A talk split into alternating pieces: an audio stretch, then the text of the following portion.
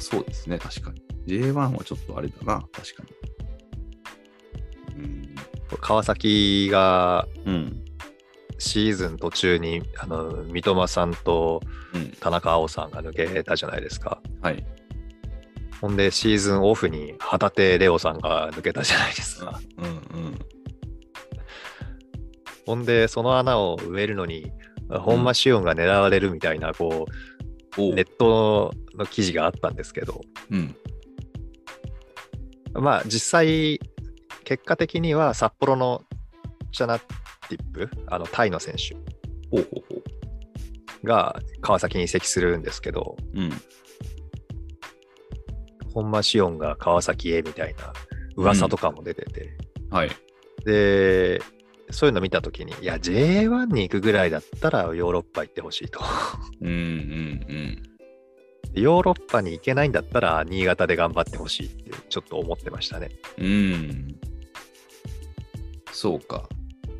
まあ、そりゃそうかもな。なんか、うん、まあ、活躍してほしいですもんね、せっかくだったら。まあ、でも J1 でもね、活躍してくれればもちろんいいんですけど、まあ、ヨーロッパのリーグ、ね、どどれぐらい彼に興味を今示してるのかっていうところが気にはなりますよね。うんうんそうん。そうか。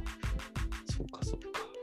まあ、そうか。なんかもっとああれかなと思ってたけど、結構冷静に分析をしてる感じですね。あシオン君のことですか？ああ、翔くんのことっていうか、全体的に。なんか、ああ新、何？新体制発表会。よっしゃ、うん頑張るぞみたいな感じかなと思ってたから、そうでもないんだな。そうでもないって別に、あの、あの冷静にそれを捉えてたんだなっていう、今、感想です。はい。なんていうかねほらうん。我々もそうだけどうん。うーんと現場の人って現場としてもう必死になってやるじゃないですか、はい。仕事をね自分のうん任務を全うするっていうか、うん。それってあの外野からは全然わからない部分ってあると思うんですようんうんでその全然わからない部分を持ちながらうん。うん。あのごちゃごちゃ言わん方がいいなっていうのはうんうんうん。最近うん。節度を持ってっていうようなあのつもりでね、えーうん。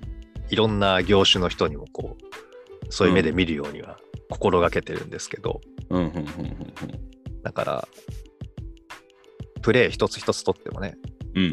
僕も10代の頃とか日本代表の試合とか見て、なんだこの下手くそとかって思ったりもした時ありましたけどうん。で自分が実際ねボール蹴った時にうん。タッチライン近くからゴールまでボール飛ばすって相当難しいんですよ。うんうんうん。クロスボール下手だなこの選手とかって言いながらはいはいはいで。自分でやってみたら下手どころかボールがまず飛ばないんですよ。うんうんうん。そうね。ドリドリブル一つ取ってもそうだし、うん。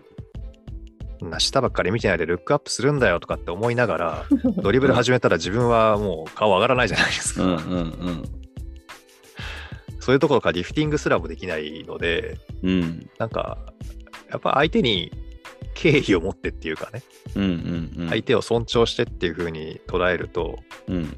そのもうごちゃごちゃ言えないなとそのポジティブに関してもネガティブに関してもごちゃごちゃ言えないなと。うんうんうんけれどもうん。気持ちとしてはだから応援してるしサポートしたい気持ちはあるしっていうう態度っていうんでしょうかねうん。そういう関係距離感でうん。うんあの見見たりしてます。うんうんうん。まあ、すべてはね、2月の10うん何日かに、19でしたかねう。ん、に開幕ということで。まあ、そこかアウェーらの、あアウェーの仙台戦ですよ。おい、はいアウェーからか。うん。うん、アウェーからなんですね。まあ、上位がアウェーになるんですか？一般的には。どうなんでしょうね。ちょっとそのルールは詳しく見たことないですけど。うんうんでもはっきり言って2月のあの仙台ってうん。うん。寒いよって思いますけどね。寒いですね。うん。まあ新潟も同じですけど。うん。